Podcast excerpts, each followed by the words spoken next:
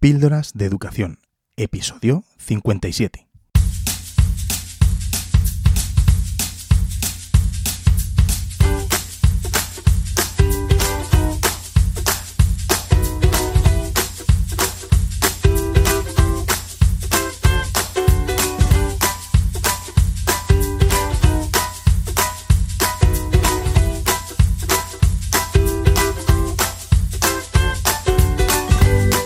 Estás escuchando Píldoras de Educación, un podcast sobre innovación y cambio educativo. Soy David Santos juntos podemos mejorar nuestra práctica educativa un poco cada día. ¿Me acompañas?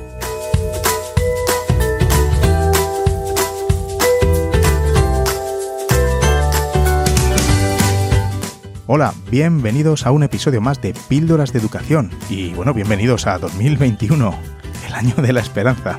Bueno, feliz año a todos Espero que, hayáis disfrutado a tope del parón navideño y bueno, pues vamos a nuestras aulas con las pilas cargadas a tope. Yo personalmente he desconectado bastante del colegio y, he disfrutado el tiempo con, mi familia, con mis hijos, porque bueno, pues poco más se podía hacer. Pero vamos, me ha venido realmente bien no hacer absolutamente nada del colegio. Claro que tengo que hacer cosas, pero bueno, he decidido no tocar nada, absolutamente nada del cole. Vamos, ha sido uno de los trimestres más duros profesionalmente y bueno, pues tampoco estoy pasando una buena época en lo personal, así que nada, he hecho pues lo que tenía que hacer, pues eso, nada.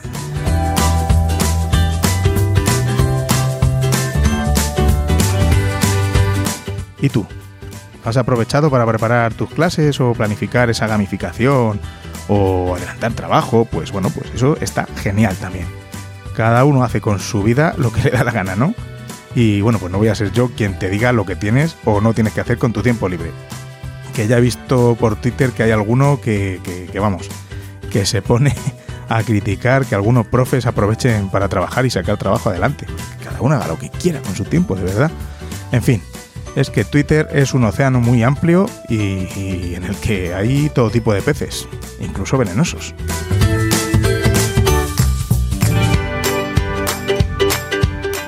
Pero vamos, ni caso. Lo dicho, espero que estas vacaciones te hayan servido para hacer lo que te haya dado la gana y lo que, pues, con lo que más a gusto has estado.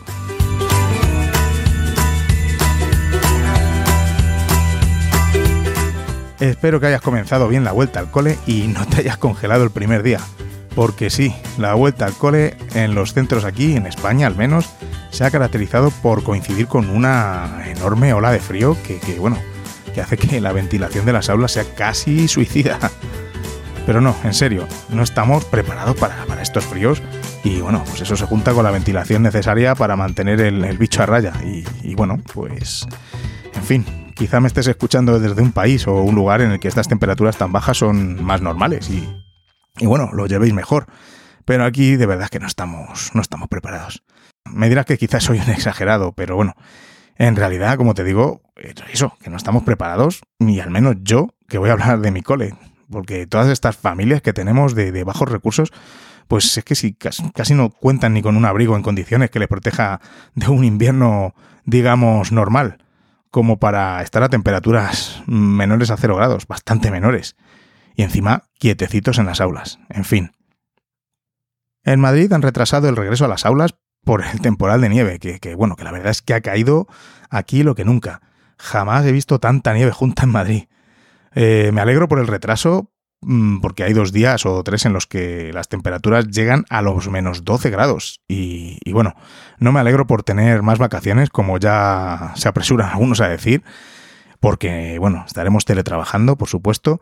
Y, bueno, como digo, no estamos preparados para estas temperaturas y me alegro que los chicos eh, pasen en casa esos dos, tres días de picos muy bajos de temperatura. Y bueno, pues eso de, y menos para mantener las ventanas abiertas estamos. Pero eso supongo que los que están en despachos con calefacción y, bueno, que, que, no tienen que ventilar, pues no piensan en ello. Está siendo muy difícil centrarse en aprender y bueno, y en enseñar durante el invierno. Pero en fin, si se empeñaran en dotarnos de, de más recursos, pues otro gallo cantaría. Así que bueno, pues mucho ánimo y mucho calorcito.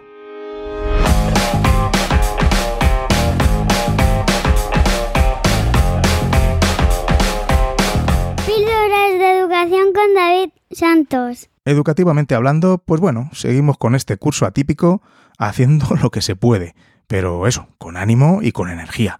Eso que no falte, nunca. Empezamos el año con la enésima ley de educación de nuestra democracia, aquí en España, sí, que nace, al igual que la anterior, pues con fecha de caducidad, y lo sabemos. Y vuelvo a repetir por aquí, esta ley, al igual que la anterior, y la anterior, y la anterior, pues bueno, pues tiene sus cosas buenas y sus cosas no tan buenas. Y, bueno, mientras que no se llegado a un acuerdo y lo haga gente que realmente sepa de educación y que haya estado en las aulas en condiciones, en fin. Y bueno, seguiré sin meterme en política, porque, aunque creáis que me estoy metiendo, pero no, porque, bueno, ya lo he dicho muchas veces, no creo tanto en ideologías como, como en las personas. Y actualmente la verdad es que me cuesta ver algún político que nos vaya a resolver alguna papeleta, y sobre todo educativamente hablando. Pues eso, lo que decía, ni esta ley ni ninguna otra que salga de la misma manera y condiciones en las que han salido va a resolver los problemas que, tenemos de raíz. Y bueno, probablemente me estés escuchando con tu sesgo político, que, lo tendrás, tu, tu, inclinación, por supuesto, y en una época ahora en la que España está más polarizada que nunca. Y, bueno, pues me quieras escribir diciéndome las maravillas de esta ley o, o lo mierda que es, con perdón. Y lo digo porque ya habéis sido varios los que me habéis escrito haciéndolo. Y eso que no he hablado apenas de ella. En un intro el otro día, nada, casi nada. Algunos diciéndome, algunos me decíais que, que por qué apoyo a este gobierno y otros lo contrario. Mira, pues es que no me meto ni un segundo en estas conversaciones, así que lo siento si no me meto a ese trapo. Cuando solo clamo por un pacto educativo de una vez por todas. Curioso, ¿verdad? Cómo dependiendo del prima con, que, el que lo mires y me escuches, crees que estoy hablando de una cosa o de otra. Porque, como os digo, ha habido opiniones de todo tipo en cuanto a lo que yo digo. En fin. Lo dicho, no me voy a meter al trapo, que ya me he metido bastante, porque lo creas o no, no me gusta y ni entiendo de política. No voy ni con unos ni con otros. Me gustan ideas de unos y me gustan ideas de otros. Pero en fin, Luego ya me diréis que es que me tengo que, ir a, a, un lado o a otro. Pues no, no me da la gana, lo siento. Pero vamos, nunca voy a discutir por esta razón, por política. Nunca he discutido ni por política ni por fútbol, ¿eh? Y eso que en este tema del fútbol tengo unos colores muy definidos, eso sí. Bueno, pues lo dicho, que aunque alguno me digáis lo buena o lo mala que es esta nueva ley, pues yo la seguiré analizando siempre desde mi punto de vista educativo y mi propio sesgo educativo, pero nunca político.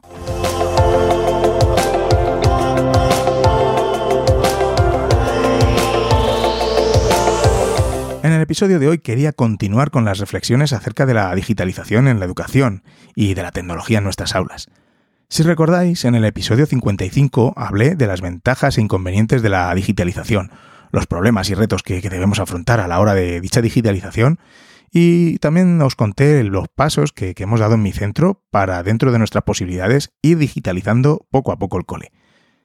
En el episodio siguiente, en la charla que, la genial charla que tuve con Juanjo Vergara, que no podéis perder, también se tocan aspectos clave sobre la tecnología y Juanjo expone su punto de vista en cuanto a este tema. Muy muy interesante su visión, como siempre. Así que nada, si todavía no habéis escuchado estos dos episodios, pues hombre, pues te recomiendo que lo hagas. Pero antes de meterme con el tema de hoy, quería comenzar como siempre con vuestro feedback y comentarios. Muchísimas gracias por poneros en contacto conmigo a través de las distintas formas de hacerlo, como por Twitter o Instagram, donde me encontrarás, ya sabes, como arroba davidsantos-a, o en el grupo de Telegram exclusivo del, podcast, que es t.me barra píldoras de educación, o en mi página de Coffee, donde me puedes invitar a un cafecito que me estaré tomando muy gustosamente a tu salud. Y hoy voy a leer vuestros comentarios en esta página. Empezamos por docente 007, que me dice, aunque no siempre comparto al 100% tus opiniones, aunque sí la mayoría, he de decir que desde que te escucho has aportado mucho a mi desarrollo profesional, incluso al personal. No puedo, por tanto, menos que agradecerte esta huella que me dejas que invitándote a este café. Pues muchísimas gracias, me llena mucho de, satisfacción y, de alegría que mi podcast te sirva para, para ese desarrollo personal y profesional. No sabes lo contento que me pongo, de verdad. Y por supuesto, en este podcast vierto muchísimas opiniones, como has visto ya también en este, y está claro que no puedes estar de acuerdo con todo. Mm, pero bueno, esa es la riqueza de todo esto, porque todo esto así es lo que nos lo que nos enriquece, ¿no? La diversidad de opiniones y el debate constructivo. Pues muchísimas gracias por ese café. Cinta Llano me invita a un par de ricos cafés y me dice, gracias por acercarme y acercarnos a la realidad de los centros brindemos por muchos episodios más. Muchas gracias. Pues muchas gracias, Cinta. Eh, como me has invitado durante las vacaciones, pues eh, transformé esos cafés en unas buenas copas de cava y, a brindar. Sí, sí, señor. Otro café o copazo o merienda viene de Deme. Y me dice, sinceramente, un antes y un después en mi carrera profesional desde que os escucho a ti y a José David. Gracias por vuestra generosidad, dedicación y esfuerzo. Sois fuente de inspiración y motivación en esta complicada época. Muchas gracias por tus píldoras. Un fuerte abrazo. Pues muchas gracias, Deme. Y bueno, solo por estas cosas que, me decís, merece la pena de verdad hacer el esfuerzo de, sacar episodios. Cuando, cuando, más, cuando más en el túnel estoy, más en el hoyo y, no me apetece, pero con estos comentarios de verdad que, que saco la fuerza de donde sea. Y bueno, tienes buen ojo, ¿eh? Porque José David es todo un crack. Y por supuesto, un imprescindible en este fabuloso claustro virtual. Supongo que los que me escucháis mm, sabéis quién es, claro. Hacemos juntos el podcast de Google Edu Podcast y si no lo haces debes seguir a José David porque vamos, su canal de YouTube es imprescindible y vamos, los cursos que ofrece son de mucha calidad. Sí, señor, gourmet. Un abrazo, Deme, y muchas gracias por hacernos saber cuánto te sirve lo que compartimos. Otro buen cafecito es de Alberto Molina. Me dice, hola David, ya sabes que soy un oyente fiel desde tus inicios en tus tres podcasts. Te invito a este café con mucho gusto. Comparto contigo tus tres pasiones. Llevo dos años en la dirección y uno de los acicates para lanzarme fue escuchar tus podcasts. Saludos y sigue inspirando. Alberto, muchísimas gracias y bueno, de verdad que no sabéis lo que significa para mí que, que me digas estas cosas, de verdad. Cuando me decís en vuestros comentarios que os inspiro, que os motivo y cosas así, puf, pues es que es impresionante. Porque, vamos, yo solo soy un director que, quiere compartir por este medio sus experiencias y, sus reflexiones. Y, bueno, jamás pensé, vamos, ni mis más húmedos sueños, que esto pues iba a ser así, que iba a inspirar a, gente. De verdad que, que me emociona. Un fuerte abrazo, Alberto. Y sois varios más los que me habéis invitado a un café, como Alberto Jiménez. Muchas gracias, crack, que te lo agradezco en el alma. Desde el último episodio, la verdad es que me habéis dado un buen chute de cafeína, ¿eh? Muchísimas gracias por estos cafés, copas o a lo que quieras invitarme. Aquí estoy grabando con mi cafetito y bueno, me está sentando fenomenal. Ya sabes, si tú también quieres apoyar el podcast e invitarme a un café virtual, entra en coffee.com barra David Santos. Coffee es K-O-F-I. coffee.com barra David Santos. Os espero. Pues vamos ya sin más dilación con el tema de hoy. Vamos a seguir con varias reflexiones y pensamientos sobre la digitalización de la educación y las herramientas digitales y el uso que podemos darles. Y vamos a comenzar con dos mensajes de audio a través de píldolasdeeducación.com eh, barra contacto, donde ya sabes que puedes dejarme tus, comentarios y tus audios, eh, y que son los que más me gustan. Y, los pongo aquí porque son acerca del, episodio 55, en la primera parte que dediqué a este tema de la digitalización. Así que bueno, los pongo aquí. Muchas gracias por, vuestros mensajes. Vamos con el mensaje de Teresa. Hola David, soy una maestra de la comunidad valenciana. Aquí, durante la pandemia, durante el confinamiento, la consejería se ha portado bastante bien y para los alumnos más necesitados dio tablets. En concreto, en mi colegio, que hay pues muchas necesidades, nos dieron 50 tablets que repartimos entre los alumnos y que ahora pues han formado han pasado a formar parte del centro. Em, como coordinadora TIC, que soy nueva además este año, quiero ponerlas todas a punto para poderlas utilizar con los alumnos que, bueno, ya lo estoy haciendo, pero sé que aún no estarían bastante preparadas para que puedan ser utilizadas correctamente con los alumnos. Eh, me refiero a pues el navegador más seguro, control parental, Mm, cómo bloquear algunas aplicaciones para que no las quiten o cómo hacer para que no puedan ellos añadir cualquier aplicación.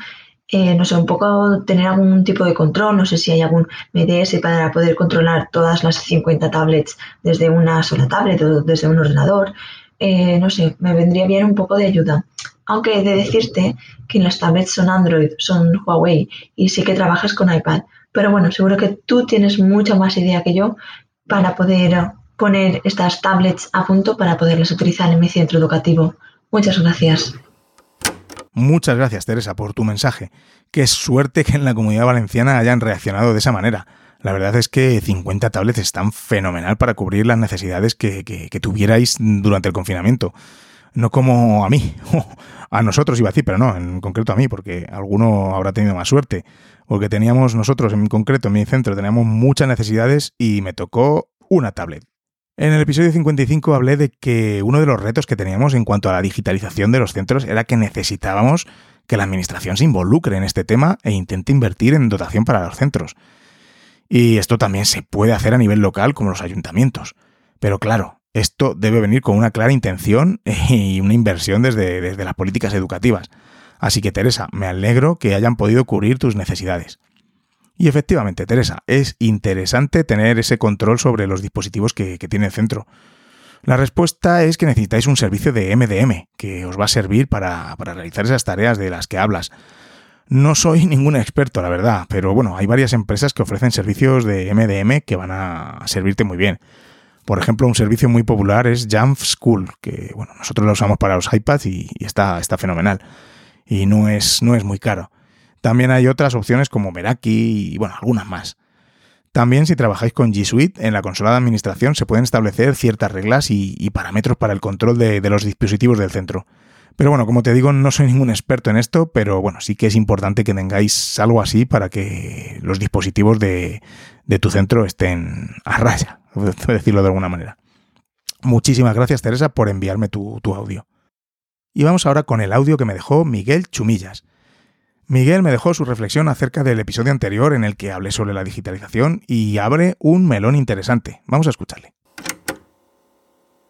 Muy acertado, David, como siempre, en todos los comentarios eh, y reflexiones sobre el último episodio de la digitalización de la educación. Creo que mm, tanto el aspecto de esa mirada que los docentes tienen que tener como como toda la parte de la administración y, la no facilidad, ¿no? ¿no? sé cómo expresarlo, para que esa forma de llevar la tecnología a la educación de verdad sea aplicada en nuestro sistema educativo, la has plasmado perfectamente. Así que creo que, que cabría ¿no? reflexionar sobre qué formación se le da a los docentes y qué formación general porque está claro que individualmente podemos buscar unas formaciones que, nos lleven a esto, ¿no? Eh, he visto formaciones donde la tecnología es un sustituto, eh, me han parecido muy leves para lo que se debería hacer. Por lo tanto, esa formación en la universidad, que yo no hace mucho tiempo que abandoné la universidad y, y nunca recibí, recibí esa visión, ¿no? de la educación, o sea, de la tecnología en educación. Siempre, pues eso, vimos que era muy bonito utilizar unos cacharros relucientes, pero no todo el potencial creativo, no todo el potencial comunicativo. ¿Qué crees? ¿Qué pasa en las universidades con esto? Miguel, muchas gracias por tu comentario. Como digo, abres un melón muy muy interesante con lo de la formación del profesorado. Es un tema que da para varios episodios y bueno, para tratarlo en profundidad, la verdad. Porque sí que es cierto que hay un problema, yo creo, en la formación. Tenemos una gran variedad de formaciones disponibles desde las distintas consejerías, pasando por opciones de pago, concursos realmente muy buenos. Pero no deja de quedarse a discreción de cada profesor, ¿verdad? Como dice Miguel, mm, a nivel individual hay muchos profes que, son muy inquietos, como tú, que lo sé, y como los oyentes de este podcast, por supuesto, y bueno, que están realizando constantemente formaciones, escuchan podcasts buenísimos como, como este. Pero bueno, pero ¿qué pasa con los que no quieren? ¿Hay algún tipo de obligación de mantenerse actualizado? Porque, bueno, pues a mí no me parece un tema banal la formación del docente debe ser permanente, porque pues no podemos quedarnos anclados en siglos pasados y es que trabajamos con lo que trabajamos, con esa materia prima tan, tan importante, ¿no? Y, como digo, mm, quedarnos anclados ahí en siglos pasados como en muchos casos lo estamos, y tecnológicamente sí, también, pero también en cuanto a metodología. Como hemos dicho varias veces, cuando llegó el confinamiento pilló a muchos profes en, pañales y sin saber ni cómo se usa un dispositivo o una aplicación en concreto para sus propósitos educativos. Y por supuesto, de qué forma optimizarla para esa situación que estábamos viviendo eh, sin, tener que replicar ni antiguo modelo metodológico, ni replicar tampoco la jornada escolar online, que, que me parece un atropello. Y bueno, es un tema que trataremos más adelante en el episodio. Y luego está, como apuntas, Miguel, el tipo de formación. Pues no debe centrarse la formación en el manejo del cacharro en concreto. Que sí, que hay que aprender a manejar el iPad, el Chromebook, el PC con el Windows, este del año la pera que tenemos en los centros. Y, y, bueno, también saber qué nos puede ofrecer cada una de las aplicaciones que queremos usar en el aula. Pero realmente yo creo que necesitamos formaciones que apunten más a, como dices, el uso creativo y, con propósito de esas herramientas. Y el tema de la universidad y sus planes de estudio es otro gran tema, Miguel. Hace poco he hablado con chicos y chicas de, prácticas que vienen a mi centro desde varias universidades y cuando hablo del tema con ellos, alucino, pero así, con lo que me cuentan. Yo creo que hay una tendencia al cambio de esta formación de raíz, pero todavía queda mucho camino por recorrer. Miguel, muchísimas gracias por tu comentario. Son realmente interesantes las reflexiones que nos traes. Dan para, para muchísimo más que, que, esta sección en el episodio, pero bueno. Y bueno, quizás si nos escucha algún docente que, que dé clases en la universidad de formación del profesorado, eh, que yo sé que sí, que, que, nos escucha, que nos escucháis alguno, pues nada, que se anime y me, deje su opinión en un mensajito de audio y lo podemos poner en el siguiente episodio. Porque qué mejor que ellos que están más metidos en, en harina que, que, bueno, que nos digan su opinión, cómo son, cómo están los planes hoy en día. Muchas gracias por dejarme vuestro audio, Teresa y Miguel. La verdad es que me encanta escucharos y, bueno, que haya un soplo de, de, voces frescas que no sea la mía cuando, cuando hago el episodio solo. Ya sabes, si tienes un mensajito que quieres que pongamos, feedback o cualquier cosa, ve a píldorasdeeducación.com barra contacto, le das al botoncito de Start Recording y tienes 90 segunditos para contarme lo que quieras. Así de fácil. Bueno, si se te hacen cortos los 90 segundos, pues también me lo puedes enviar, grabarlo en tu móvil y enviármelo por correo electrónico o por el grupo de Telegram. No hay ningún problema.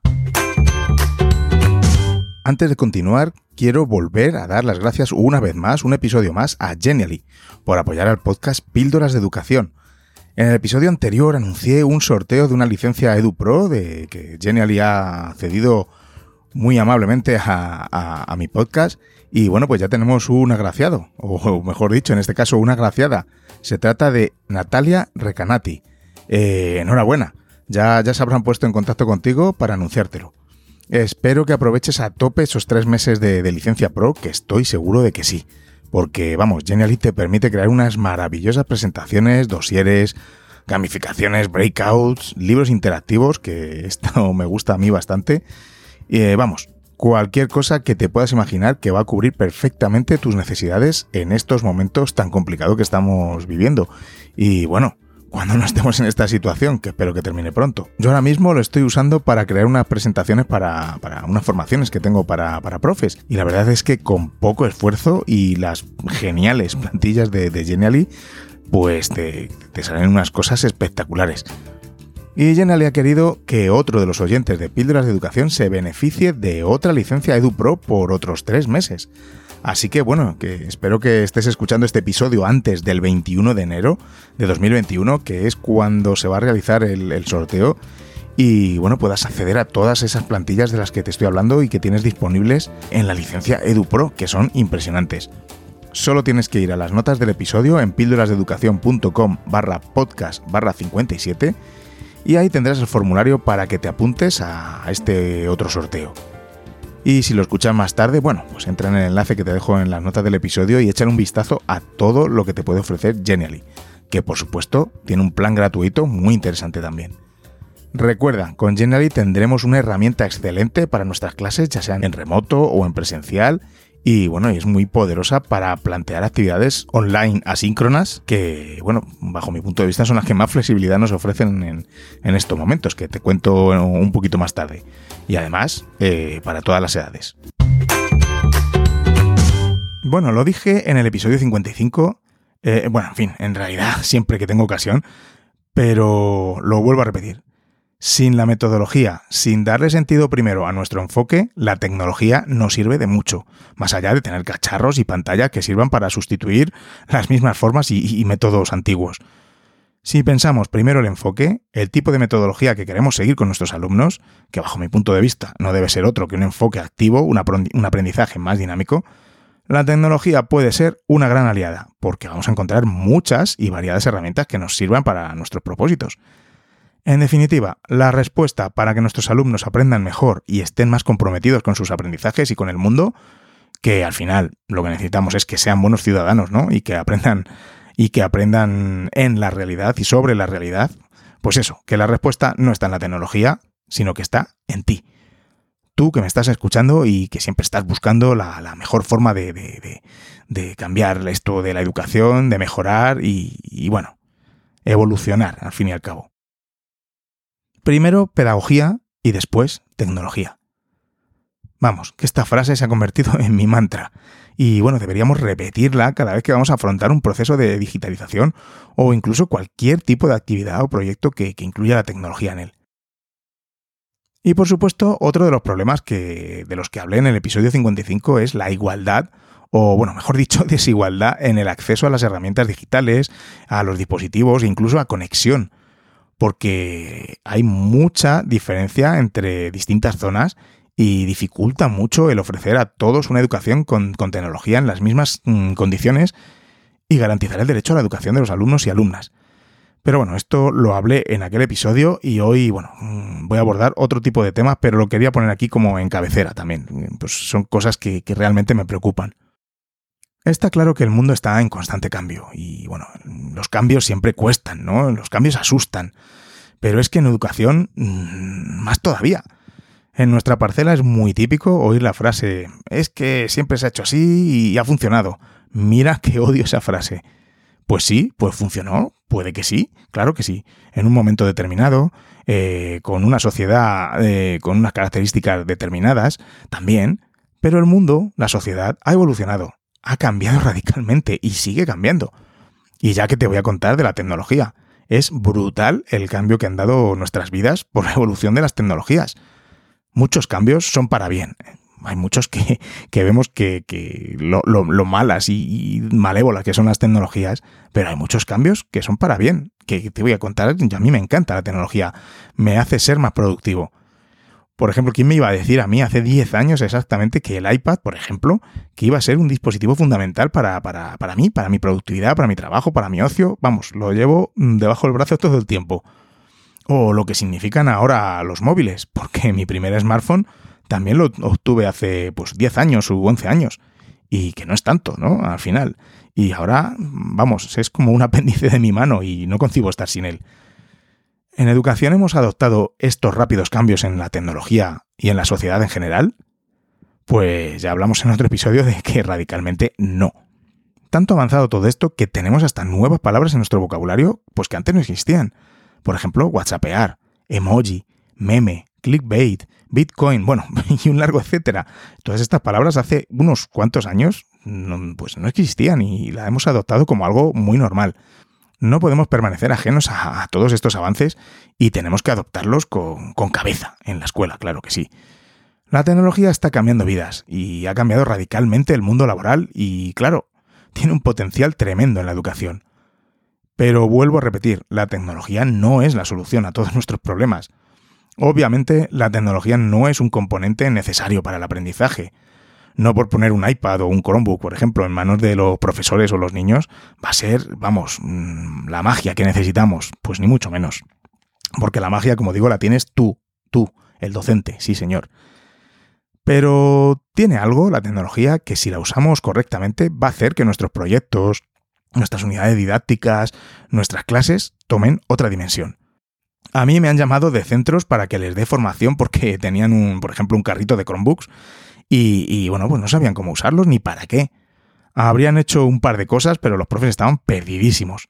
Y no me refiero al manejo del dispositivo. Lo que me pedían era ver en qué programas o en qué páginas se pueden trabajar las fracciones o las oraciones tal o, vamos, yo me echaba las manos a la cabeza.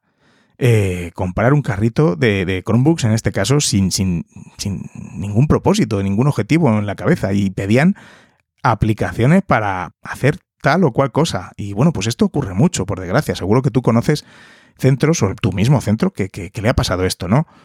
Y claro, es que lo primero que hay que hacer es sentarse con el proyecto educativo del centro y ver seriamente hacia dónde se quiere ir y qué propósito se busca. Luego aplicaciones, pues mira, es que da igual como si usas un PowerPoint, que mira que no me gusta, pero es que mm, da igual, es cómo lo uses. Bajo mi punto de vista es un error el uso de los dispositivos y la tecnología basado en, aplicaciones. Debemos tener claro lo que queremos conseguir, vuelvo a repetir, porque al final la herramienta puede desaparecer, salir una que tiene nuevas funcionalidades y que nos va mejor, pero bueno, vuelvo a lo esencial. ¿De qué trata la educación? ¿Qué es la educación?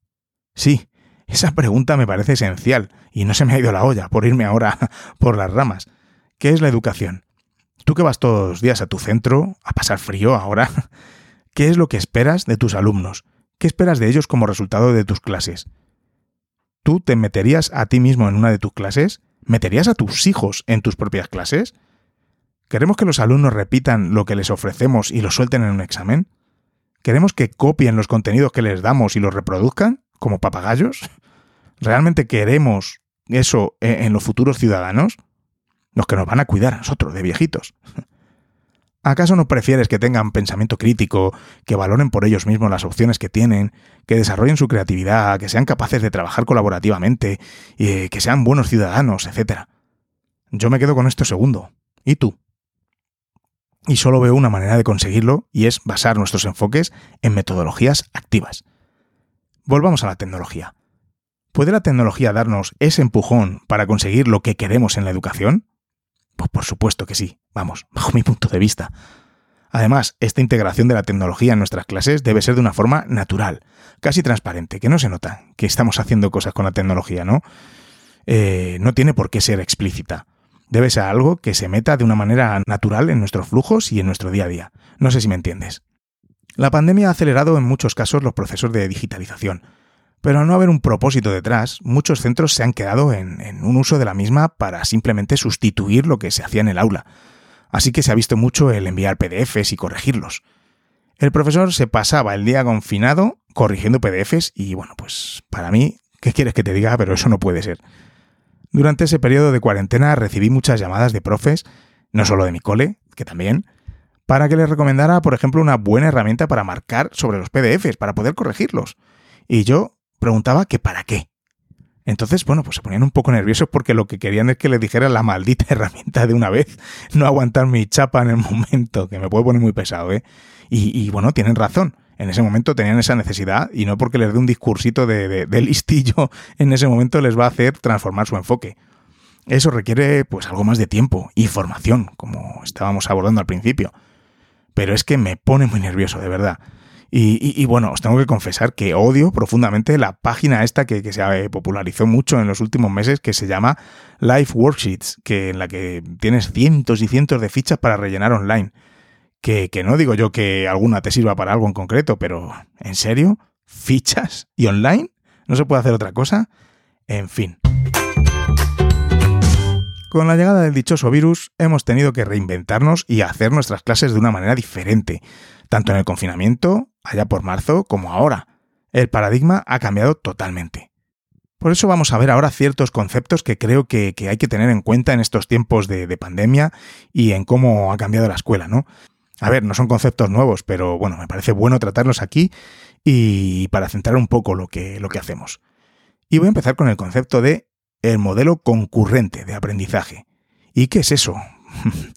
Pues bueno, este concepto mm, no se escucha o yo no lo he oído mucho por aquí, al menos aquí en español, pero es importante definirlo porque es lo que muchos estáis haciendo y se confunde con, con otros conceptos distintos, ¿no? Un modelo concurrente es aquel en el que el profesor está atendiendo a la vez, al mismo tiempo, a alumnos que están presencialmente en el aula junto con alumnos que lo están haciendo desde casa, al mismo tiempo. Es decir, tienes a tus alumnos ahí sentados y mientras te están viendo en streaming, por ejemplo, en streaming no, en, directo, eh, otros alumnos que están en casa. Están, digamos, en la misma clase, unos de forma presencial y otros conectados de manera remota. Pues bueno, eso es lo que es un modelo concurrente de aprendizaje. No sé si seréis muchos los que estéis en, este, en esta situación. El modelo híbrido o semipresencial es, evidentemente, cuando tienes algunos alumnos, por ejemplo, que van a clase unos días determinados y otros días se quedan en casa. Entonces, el docente tiene que atender a los que están presencialmente los días que les toca y después también a los que están en casa. Vaya, vaya trabajito, ¿verdad? Pero sí, es así. Dentro de este modelo híbrido o semipresencial, también se puede optar por el modelo concurrente, del que hemos hablado antes. Otro de los modelos que he visto que se confunde en cuanto al concepto es la concepción del blended learning, o traducido más o menos al español, aprendizaje combinado. Y se trata de un tipo de aprendizaje en el que usamos tanto herramientas digitales como otras que no lo son. Puede ser tanto online como offline, ¿no? Este concepto he visto que se confunde mucho el blended learning con, con el aprendizaje semipresencial, y yo creo que estamos confundidos porque eso, el concepto este de blended es, es mezclar, ¿no? Combinado, combinar, eh, pues a lo mejor el papel con, con una ficha online, bueno, no por Dios, con alguna cosa en la que, necesite la tecnología, estar eh, conectado a Internet, no conectado, bueno, etcétera, ¿no? Y vamos ahora con otros dos conceptos que debemos tener en cuenta, que son el de aprendizaje remoto y aprendizaje virtual, que son distintos, como verás. El aprendizaje remoto ocurre cuando el aprendiz no está en el mismo espacio físico que el docente. Este aprendizaje puede ser de manera síncrona o de manera asíncrona. Ahora, un poco más adelante, veremos estos dos conceptos también. Pues evidentemente esto es lo que hemos tenido que hacer durante el confinamiento, un aprendizaje remoto, ¿no? El aprendizaje virtual es cualquier tipo de aprendizaje que se desarrolla digitalmente, es decir, con herramientas digitales. Y vamos a ver ahora los dos últimos términos a los que me quiero referir hoy y que son, como dije, educación o aprendizaje síncrono y aprendizaje asíncrono. Por supuesto, a estos dos conceptos me voy a referir en términos de, aprendizaje online, ¿no? que es lo que estamos ahora. Las actividades online síncronas son aquellas que requieren que los estudiantes y los profesores estén conectados al mismo tiempo. Cuando tenemos, por ejemplo, una videoconferencia o cuando estamos colaborando todos a la vez en una presentación o documento, eh, pues en este caso tienen que estar todos conectados a una determinada hora, a la misma. Eh, bajo mi punto de vista, no, esta no es una aproximación, no es la aproximación más flexible. Eh, no digo que no sea buena, porque bueno, también a veces es importante estar conectados a la vez para realizar cierto tipo de actividades o seguimiento de las mismas, pero evidentemente requiere que estemos todos a la misma hora. Y eso pues no es lo más flexible que existe. Es lo que muchos han adoptado para estos tiempos, replicando las clases presenciales, pero de manera online, que ese es el peligro que corre esto. Las herramientas más evidentes para este tipo de actividades son las de videollamadas, que hemos, estado usando, o que estamos usando, ya sea Meet, o Zoom, Teams, Jitsi, vamos, la que sea. Las actividades online asíncronas son justo lo contrario. Los docentes proveen materiales, tareas, clases, vídeos, etc., a las que los alumnos pueden acceder en cualquier momento sin estar atados a una franja de tiempo específica. Las interacciones, discusiones y colaboración también se dan, pero bueno, de una manera diferente, con herramientas que nos permitan hacerlo de una manera asíncrona, como puede ser un foro, un comentario en un documento, por ejemplo, también el uso de Flipgrid para dejar feedback, que por cierto, maravillosa herramienta Flipgrid, grabación de mensajes de audio, bueno, un largo etcétera. Estas actividades asíncronas requieren de una cierta ah, autonomía ¿no? por parte del alumno. Hay una gran cantidad de herramientas para crear propuestas interesantes que sean asíncronas. Cualquiera que uses para crear vídeos o audios, o por ejemplo Edpuzzle, WeVideo, Screencastify, bueno, pongo solo algunos ejemplos, pero vamos, las posibilidades son infinitas. En tema de audio igual, la grabación de podcast para nuestros alumnos y mejor aún que ellos los graben es una manera genial también de, proponer actividades asíncronas. Oye, que no todo tiene por qué ser el vídeo, ¿eh? Me encanta, me encantan los vídeos y es uno de los métodos más poderosos y efectivos en este tipo de, actividades asíncronas. Pero creo que el audio tiene algo especial, tiene, tiene magia. Pruébalo y ya me contarás. Por cierto, no sé si le habrás echado un vistazo al último artículo que compartí que se llamaba Edu Podcast, la magia del audio, que era un resumen del, del, taller que di para Gag Spain, eh, inspirando aulas conectadas. Y bueno, pues eh, hablo de los podcasts y ofrezco recursos. Tengo una presentación ahí. Bueno, puedes echar un vistazo, a lo mejor, a lo mejor te interesa. Además, también en, la página web de Geg Spain está, está también el, taller en vídeo que se grabó y ahí está en su canal de YouTube. Así que bueno, si te interesa, puedes ir a verlo. Os dejaré eh, todo en las notas del episodio. En cuanto a los paneles de discusión o foros para hacer feedback o comentarios de manera asíncrona, igual tenemos muchísimas posibilidades como Padlet, Jamboard, eh, grupos de Google, bueno, en fin. Que dije que no quería que esto fuera un repositorio de herramientas, pero es que me sale solo. Y es que hay muchísimas y es imposible mencionar todas.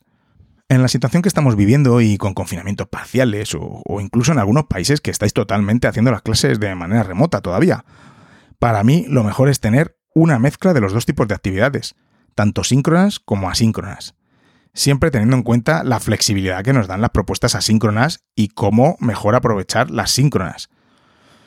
En ambos tipos de actividades podemos pensar en qué estrategias usar, qué aproximación y qué enfoque queremos darle.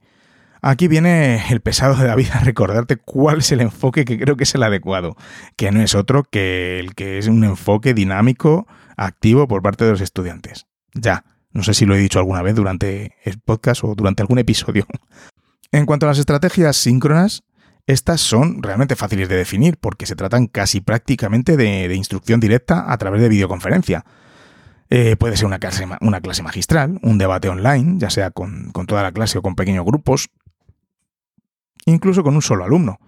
Como dije, este tipo de actividades no requieren un trabajo independiente del alumno, a no ser que, usemos breakout rooms para fomentar el trabajo colaborativo y cooperativo, que eso está fenomenal. Y esto se puede hacer perfectamente aunque no tengas las funciones premium de, Zoom o de Meet. Simplemente crea una serie de enlaces preparados para, los distintos grupos a los, que, puedes ir accediendo para guiar el trabajo. Lo puedes compartir en un documento, en una presentación, tipo hiperdocumento, y, fenomenal. Con, le das las instrucciones bien claritas y la verdad es que se hace muy bien y es muy, muy útil. Yo realmente eh, no desperdiciaría las clases síncronas para dar una clase presencial replicando las viejas clases magistrales, porque a mí me parece una tontería, con perdón, y creo que es una pérdida de tiempo. Para dar esa clase magistral, para eso ya tienen la posibilidad de crear un vídeo o un audio y que los alumnos puedan ver o escuchar en cualquier momento y bueno, lo pueden reproducir las veces que quieran, cuando quieran y, en el momento que puedan y quieran. Además, tenemos multitud de herramientas que nos permitirán saber si nuestros alumnos han alcanzado los conceptos que queremos. Esto es lo que muy resumido es el enfoque flip, ¿no? Vamos, digo, si consideras absolutamente necesario dar una clase magistral eh, por videoconferencia, pero bueno, estoy seguro que puedes abordar los mismos conceptos de otra forma.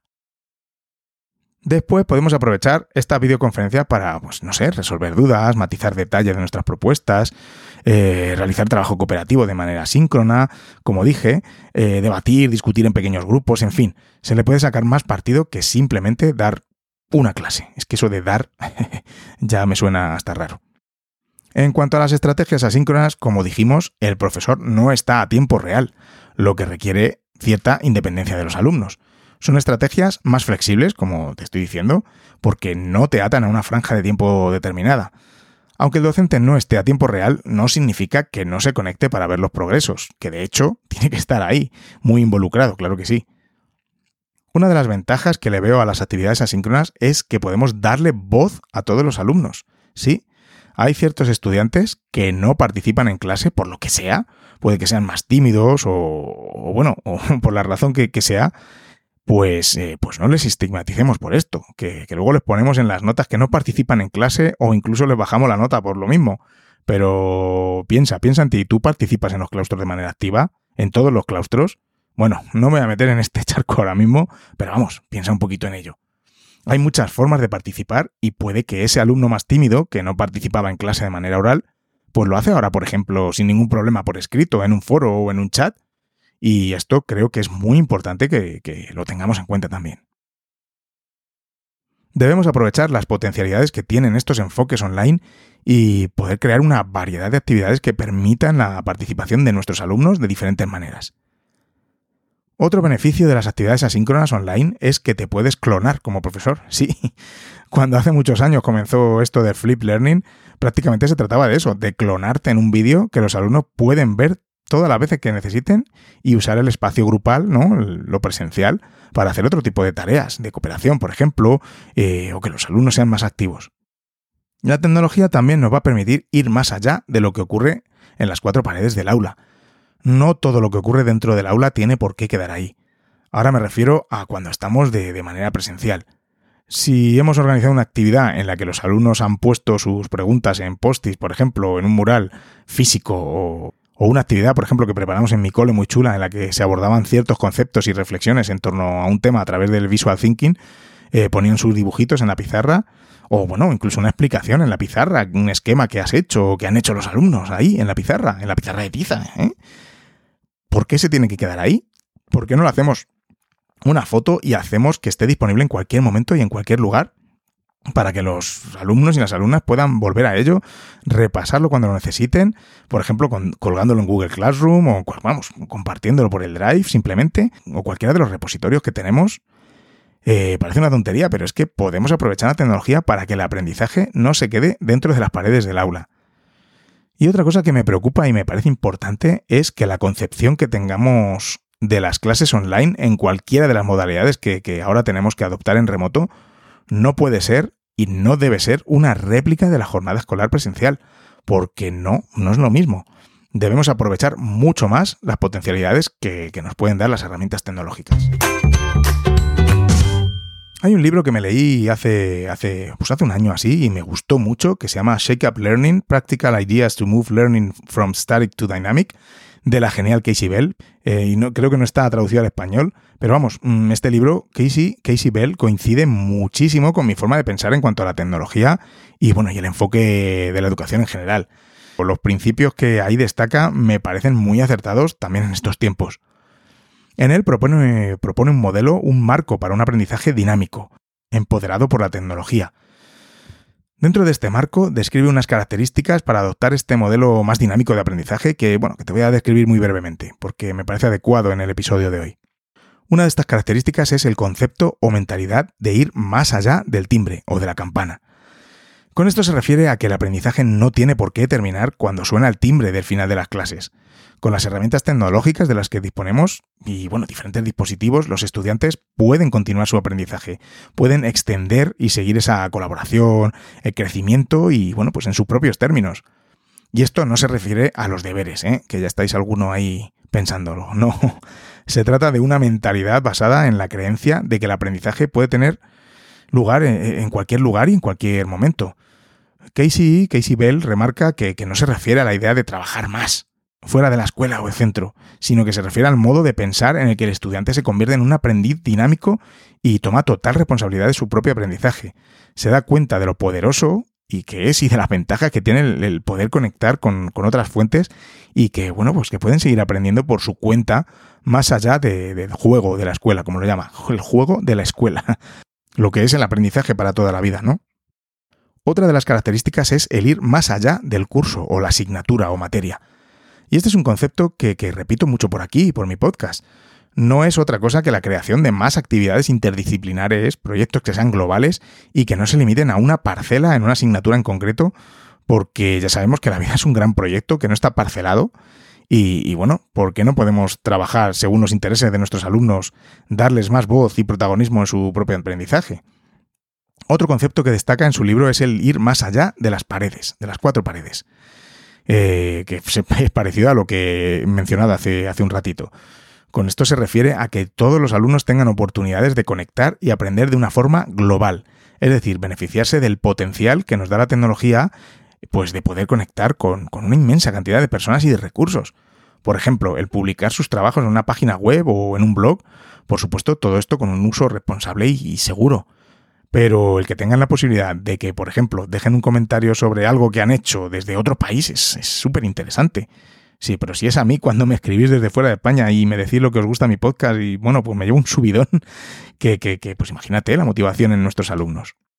La cuarta característica que menciona en el libro para un aprendizaje dinámico es el ir más allá de la herramienta o de las herramientas. Y esto es lo que llevo diciendo y repitiendo por aquí y es, no es más que encontrar el propósito de lo que estamos haciendo. Primero el objetivo que queremos conseguir y después la herramienta en concreto que, que, que, bueno, que en este sentido encontraremos cientos para llegar a esa meta.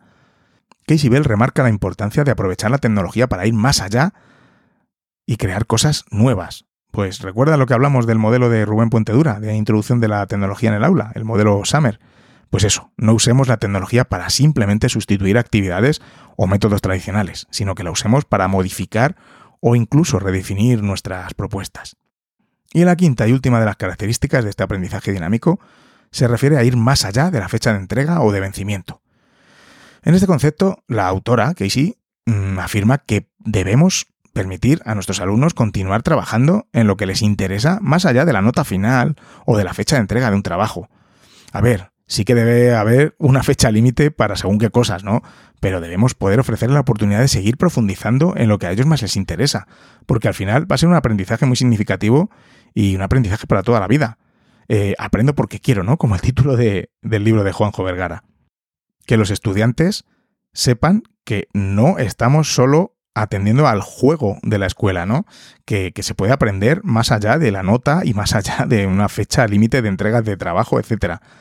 Cuando un estudiante está súper involucrado en su proyecto, pues no quiere que acabe. En este sentido es importante el cambio del rol del profesor, ¿no? Y este no es el no tiene que ser el que le va a dar los conocimientos, sino como un facilitador, un mentor, para que le pueda guiar más allá, pues eso, de cuando se termina. Por eso es importante el darles oportunidades y guiarles hacia un aprendizaje autónomo.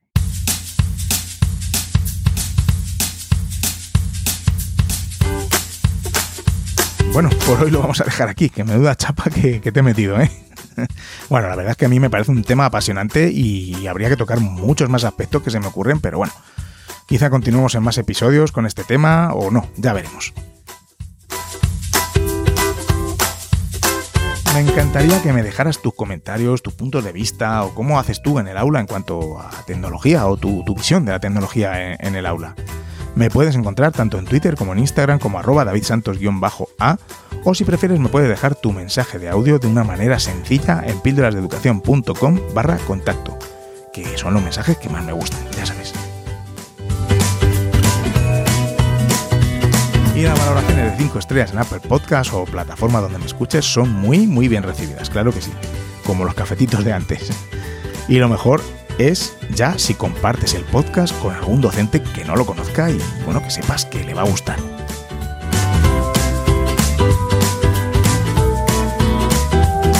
Muchísimo ánimo con este segundo trimestre si estás en España o con este nuevo periodo que nos va a tocar afrontar tras Navidades, estés donde estés.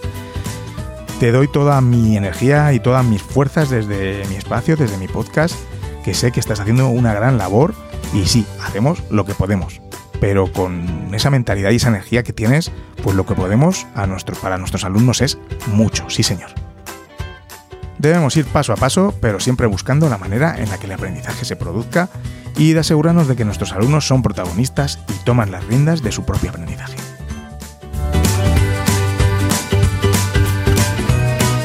espero muy pronto en otro episodio que espero que este 2021 nos depare más y mejores episodios. Ah, ya sabes que puedes seguir escuchándome mis otros dos podcasts, Google Edu Podcast junto a José David Pérez y Beta Permanente. Muchas gracias por llegar hasta el final del episodio, como te he dicho, encima en un episodio que hablo yo solo. Espero que te haya aportado algo y que te haya gustado abrígate y sé muy prudente, que todavía estamos con el virus. Y recordad, con vuestras píldoras podemos hacer que la educación goce de la mejor salud.